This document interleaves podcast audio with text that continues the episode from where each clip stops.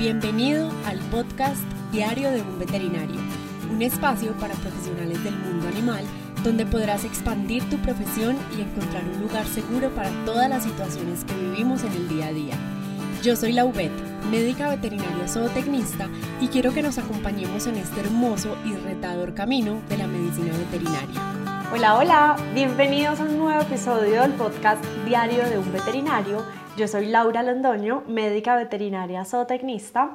Para los que de pronto esta es la primera vez que escuchan uno de mis podcasts, quiero contarles que yo me dedico a la clínica veterinaria de pequeñas especies, eh, de perros y de gatos. También soy experta en comportamiento animal, soy apasionada por la etología clínica en perros y gatos principalmente, pero me encanta la etología de todos los animales. Cada día estudio más sobre este tema, me encanta educar a las personas, a los veterinarios, a los estudiantes de veterinaria, para que puedan disfrutar de esta profesión y esta pasión tan hermosa y también para concientizar a los tutores de animales sobre la importancia de una tenencia responsable. Así que constantemente doy consejos, tips sobre cuidado de muchísimos animales. Y el día de hoy quiero hablar sobre un tema que es muy valioso, muy importante, tanto para los tutores como para los veterinarios y para los futuros veterinarios que están escuchando este podcast. Nos hemos dado cuenta que casi todos los animales odian ir al veterinario, detestan ir al veterinario y es un trauma para ellos. Entonces el día de hoy, en este episodio, quiero que profundicemos un poquito eh, y entendamos qué es lo que sucede por el cerebro, por el sistema nervioso de nuestros animales cada vez que van al veterinario, qué pasa en su cuerpo cada vez que eh, llegan a una clínica veterinaria, que tienen una consulta cómo los veterinarios jugamos un papel fundamental en esa sensación, en esos sentimientos eh, de nuestros animales y cómo podemos ayudarles a que esta visita al veterinario no sea tan traumático. También es para todos los tutores que me están escuchando, que tienen perritos o gatos principalmente, eh, para que puedan hacer algunas cosas que le pueden ayudar muchísimo a sus animalitos a que esta situación no sea tan negativa. Hablo principalmente de perros y de gatos porque son los animales que mayor contacto tienen con una clínica veterinaria, porque un caballo, un bovino, eh, un animal silvestre, pues casi siempre es atendido en la zona donde vive, en el campo, en una finca. Es más rara la vez que tiene que ir a una clínica veterinaria.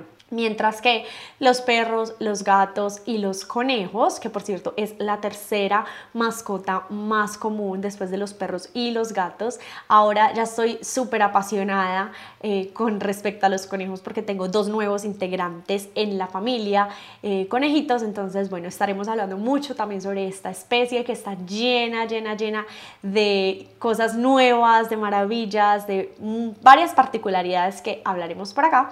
Entonces, hablamos principalmente de estas especies porque son las que visitan más una clínica veterinaria. Por ejemplo, los gatos, eh, afortunadamente, cada vez se tiene más conciencia de realizar consultas veterinarias en casa. Los veterinarios están visitando a domicilio eh, a los, los, pacientes que tienen gatos. En este me incluyo porque yo hago consultas a domicilio. Yo visito las casas de mis pacientes y hago las consultas directamente en su hogar. Entonces, cada vez vemos que más veterinarios se preocupan por cuidar la salud emocional y mental de nuestros pacientes. Entonces, en el caso de los gatos, sabemos que los gatos son animales muy territoriales, son animales desconfiados, que detestan el cambio, sentirse inseguros y sentirse vulnerables. Entonces, los gatos en particular son animales que no les gusta salir de casa. Entonces, es importante siempre buscar la comodidad de estos animales. Entonces, afortunadamente, cada vez son más los tutores que buscan una consulta veterinaria en casa para sus gatos porque han visto un gran cambio durante la consulta. El gato está más tranquilo porque está en su casa, está en su territorio, si quiere se puede esconder, puede que el momento de la manipulación sea incómodo, pero inmediatamente acaba, va y se puede esconder en su refugio favorito, entonces es una situación muchísimo más tranquila a diferencia de una clínica veterinaria donde hay un montón de ambientes y de factores que afectan muchísimo al animal, que vamos a hablar un poquito de estos factores y qué está pasando por la cabeza de nuestros animales, cómo podemos ayudarlos un poco a que esta situación no sea tan traumática entonces, cuando nuestros animales van al veterinario, pues casi siempre es porque algo no está bien. Están enfermos, se sienten incómodos, eh, algo les duele, hay algo que no está bien en ellos y por eso acudimos al veterinario.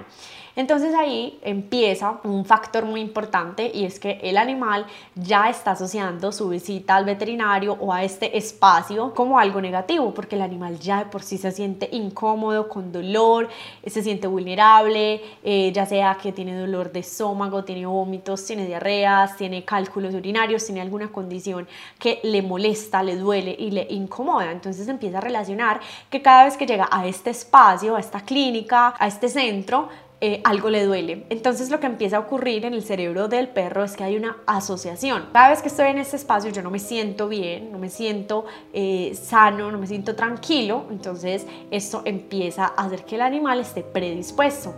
Adicionalmente, cuando los cachorros van por primera vez al veterinario, en sus primeras visitas al veterinario, casi siempre es un chequeo muy extenso y siempre están las vacunas.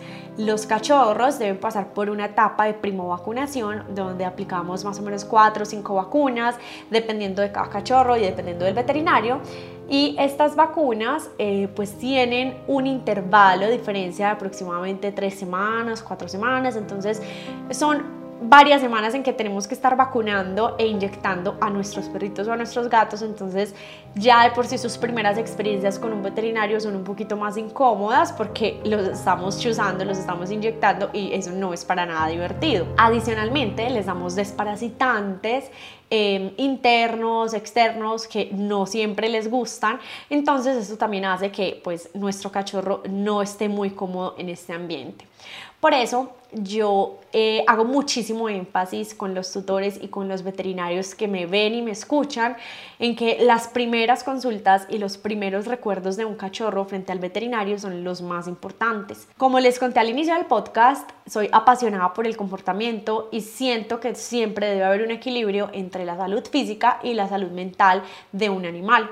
Y como veterinarios somos los encargados de que esto suceda desde el primer momento en que el cachorro llega a su familia o desde que llega a nosotros en la primera consulta. Cuando un cachorro llega a consulta con un veterinario, siempre nos enfocamos en, bueno, cómo está de salud, vamos a hacerle un chequeo general, cómo está su corazón, sus pulmones, cómo está a nivel digestivo, necesita desparasitantes, pero pocas veces nos enfocamos en preguntarnos, bueno, cómo está el perro a nivel de su comportamiento, qué comportamientos presenta, en qué ambiente vive, qué factores lo están involucrando y esto es igual de importante. Entonces pienso que los veterinarios desde el inicio deberíamos preocuparnos muchísimo más por esto y por saber cómo se está sintiendo el animal en esa situación. Entonces, en esta primera consulta siempre es fundamental que los hagamos sentir cómodos. Incluso sería preferible que la primera consulta veterinaria no incluyera ni vacunas, ni desparasitantes, ni una manipulación muy exhaustiva, sino una situación un poco más de conocer el ambiente, de juego, de caricias, de galletas, de brindarle al cachorro algo que le guste, porque así esas primeras experiencias están quedando en el cerebro. Es muy importante saber que cada comportamiento negativo en un cachorro menor a tres meses Em, se empieza a formar como una cicatriz en el cerebro. Son cicatrices y traumas que a pesar de que intentemos modificarlas a lo largo de su vida, siempre van a quedar. Es como una cicatriz. Cuando tú eh, estabas pequeño y estabas aprendiendo a montar bicicleta, a quien no le pasó que se cayó, se raspó, se generó una lesión, entonces te salió sangre en un brazo o en una pierna y te quedó una pequeña cicatriz. Y muchos de nosotros conservamos esas cicatrices que se generaron cuando estábamos más pequeños. Yo, por ejemplo, tengo una cicatriz característica en toda la mitad de mi frente. Es una cicatriz que mm, la recuerdo muchísimo porque mi mamá me dijo 60 mil veces que no me fuera a jugar por un camino donde habían unas piedras y como un buen niño no le hice para nada caso y fui, caminé por todas las piedras, corrí y efectivamente me caí, me abrí la frente y pues tengo una cicatriz que me acompañará el resto de mi vida. Entonces algo así es lo que sucede en el cerebro de un cachorro. Cuando el cachorro por primera vez tiene su cerebro completamente sano, limpio, sin cicatrices, y cuando llegamos a evaluarlo y de entrada lo inyectamos, le abrimos la boca, lo ocultamos, eh, le hacemos un examen súper invasivo, lo desparasitamos, lo pesamos y es una situación incómoda para el cachorro, ahí se empieza a generar una pequeña cicatriz que puede que nunca sane. Puede que la camuflemos, puede que creemos nuevas conexiones para el cachorro, pero ya ese primer momento fue un trauma para él. Entonces probablemente en los demás encuentros con el veterinario, el cachorro va a buscar en su cerebro qué recuerdos tiene, qué conexiones tiene y se va a encontrar con esa pequeña cicatriz. Entonces por eso, siempre desde que tengamos un cachorro en nuestras manos, es muy importante preocuparnos por eso. En lo personal, la mayoría de consultas que realizo en perros y gatos son eh, pediátricas. Tengo una formación en pediatría veterinaria, así que eh, trato muchos cachorritos y neonatos y me enfoco siempre en que esa experiencia sea lo más placentera posible para los cachorros. Entonces, por eso, eh, eso es un trabajo que debemos hacer desde el primer día. Adicional a toda la asociación negativa que tiene el cachorro o el perro cuando va a la clínica veterinaria, por lo que hemos hablado anteriormente, porque mm, siempre que va le duele algo, le molesta algo y porque las veces que ha ido lo han inyectado, lo han molestado, lo han hecho sentir incómodo, obviamente no por mal, pero no ha sido una experiencia buena. También sucede mucho que después de una cirugía, como por ejemplo una esterilización, que es una de las más frecuentes y que también en muchos casos se realiza cuando el animal todavía está muy joven, entonces, tras estas anestesias, los animales se levantan mareados, desorientados, eh, incómodos y tienen una sensación muy negativa para ellos. Entonces, eh, pasa mucho que hicimos un buen trabajo cuando ellos eran cachorros y el cachorro no le tiene miedo al veterinario, pero cuando llega el momento de su cirugía, eh, luego de esto empiezan a tenerle miedo al veterinario y lo empiezan a odiar porque recuerdan esa sensación incómoda de haberse despertado, desorientado, mareado, sin saber dónde están, con dolor a veces. Entonces es muy frecuente que después de una esterilización o de una cirugía puede aparecer este odio. Entonces, nuestro trabajo como veterinarios y como tutores es intentar que esto no sea tan negativo y las próximas visitas hacerlas mucho más amenas para nuestro paciente. Otro de los factores que más influyen en que un perro, un gato o un animal o de ir al veterinario son los diferentes olores. En los perros el sentido más desarrollado es el olfato, entonces es mucho más frecuente que por un olor un perro pueda odiar el veterinario. ¿Qué olores pueden entrar a afectar esto? Pues hay uno muy importante y es el olor que se desprende de un perro estresado, por ejemplo, cuando expulsa las glándulas anales. Quienes han tenido eh, la oportunidad de ver cómo un perro expulsa las glándulas anales se habrán podido dar cuenta que es un olor supremamente característico, muy, muy, muy feo, muy fuerte. Em, que tiene un montón de información. Y una de esas características es que con ese olor está intentando ahuyentar ese estímulo que le genera miedo y también está intentando advertir a los demás de su especie cuando huelan eso. Entonces, en una clínica veterinaria más de una vez un perro habrá expulsado las glándulas anales o un gato. Entonces, en el momento en que ese olor queda, así lo limpiemos con jabón, con un trapo, con un poco de agua, igual el olor queda impregnado. Entonces todos los perros que vuelan esto inmediatamente se van a predisponer y a pensar, aquí sucedió algo malo, a este perro le pasó algo malo, se sintió incómodo, nos está intentando advertir, entonces también es una forma en que ellos se comunican y pues no se están ayudando para nada entre ellos, entonces están em, haciéndole saber al otro que ese lugar es peligroso, que es negativo. Entonces ese olor los predispone muchísimo, por eso es tan importante que tengamos una correcta desinfección em, e higiene de toda la clínica veterinaria con productos que sean bioenzimáticos porque de lo contrario no vamos a hacer nada. Los perros tienen un olfato muy desarrollado, los gatos también, muchísimo más que el nuestro, entonces si limpiamos con agua, con jabón, con pañitos húmedos, no estamos haciendo nada porque a nosotros nos huele muy rico, pero a ellos les huele igual muy muy feo y logran identificar todos esos olores y todas esas partículas. También hay muchos olores eh, que los hacen sentir incómodos. Por ejemplo, el olor de una hembra en calor ya puede hacer que un perro esté ansioso. Entonces, si están ansiosos porque hay una hembra en calor, pero encima están eh, con una asociación negativa a la clínica veterinaria, entonces es un perro que puede empezar a ladrar sin parar, un perro que está nervioso, ansioso, hiperactivo, mostrando conductas que normalmente no desarrolla. Entonces hay que cuidarnos mucho con estos olores, por eso yo también recomiendo que cuando llevemos a los perros o a los gatos en guacales, em, en el transportín, en todos los lugares en donde los estemos transportando, utilicemos olores que para ellos son mucho más positivos. Olor a lavanda, de esencias florales o feromonas sintéticas que nos van a ayudar a que nuestro perro, gato o animal esté mucho más tranquilo en esa situación. Algo que no le gusta mucho a nuestros animales son los uniformes característicos que utilizamos los veterinarios que casi siempre tienen una textura similar, un aspecto físico similar y ellos ya inmediatamente tienen codificado en su cerebro que ese uniforme es igual a algo negativo. Entonces funciona mucho en algunos pacientes que son muy nerviosos, eh, que se predisponen, que incluso no se dejan manipular, porque acá no estamos hablando únicamente que sea una situación negativa para el perro o el gato, sino que también al odiar tanto ir al veterinario, los predispone a ser mucho más agresivos, lo que también es un riesgo para nosotros al manipularlos, al revisarlos, porque pues estamos poniendo en riesgo nuestra salud también con un accidente. Entonces, por eso también es importante hacerlos sentir cómodos, por nuestro bienestar eh, laboral. Cuando eh, tenemos un animal que está muy bravo, que sabemos que se predispone, ya sabemos que no le gusta ir al veterinario, funciona muy bien recibirlo con otro tipo de ropa, con un jean, con una camiseta normal, con otro tipo de vestuario que no sea estos uniformes que siempre usamos antifluidos porque ya de por sí es una mala experiencia para el animal. Y siempre estar muy pendientes que nuestros uniformes estén limpios, porque el solo hecho de que huelan feo, de que estén llenos de sangre, de materia fecal de otro animal, de orina, ya eso es incómodo para ellos. Por ejemplo, los gatos, que son animales tan territoriales, si tu uniforme huele a orina porque un gato te marcó y marcó territorio a través de la orina encima de tu uniforme, así sea un poco, el gato cuando te vuela ya de por sí se siente súper incómodo en esa situación, no le va a gustar para nada, se va a sentir vulnerable, se va a sentir amenazado.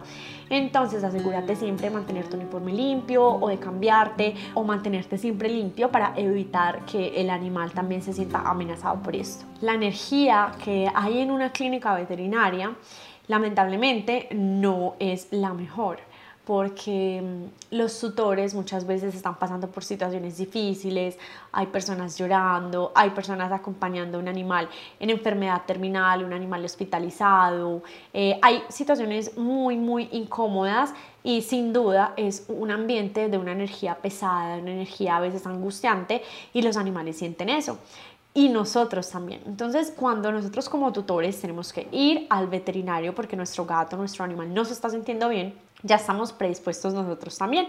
Estamos nerviosos, estamos asustados de qué será lo que tiene, por qué estará vomitando, por qué no estará comiendo, será que es algo grave, eh, será que está enfermo, será que sí, será que no, cuánto me va a valer esto, de pronto no es el momento. Muchas cosas pasan por nuestra cabeza como tutores y esta energía, esta sensación de incomodidad, estos nervios que nos genera llevar a nuestro animal al veterinario, se los estamos transmitiendo a ellos también. Entonces les estamos transmitiendo toda esa energía negativa. Los animales tienen una magia increíble y una capacidad de recibir energías que no tiene explicación. Está demostrado que los animales tienen unas capacidades sensoriales increíbles y son capaces de leernos sin ni siquiera expresar palabras. Entonces nuestras expresiones faciales, nuestro lenguaje corporal cambia. Entonces esto hace que los animales entiendan que algo no está bien, que algo nos preocupa, que no estamos bien y se sienten de esta manera. Entonces también es muy importante que como tutores eh, trabajemos en nosotros antes de ir al veterinario con nuestro animal para no transmitirles energía, para no sentir el ambiente pesado, estar más calmados. Nosotros mismos también podemos ayudarnos con olorcitos de lavanda, con aceites esenciales que nos ayuden a estar más tranquilos para así poder transmitirle toda esa energía a nuestro animal. Así que creo que son muchas las cosas que podemos hacer como veterinarios y como tutores para que nuestros animales se sientan lo más tranquilos posible. Finalmente, ir al veterinario es algo que van a tener que hacer por el resto de vida, ojalá pocas veces, pero probablemente van a tener que ir a una vacunación, a una desparasitación, a una revisión preventiva, a lo que sea, y pues es importante que se sientan cómodos. Así que la tarea del día de hoy, lo que quiero que te lleves con este episodio, es que trabajemos un poquito más en que nuestros animales se sientan confiados, tanto si somos veterinarios como tutores y compartimos nuestra vida con un animal para hacer de esta situación lo más llevadera posible. Espero que te haya gustado mucho este episodio y nos vemos en el siguiente. Chao, chao.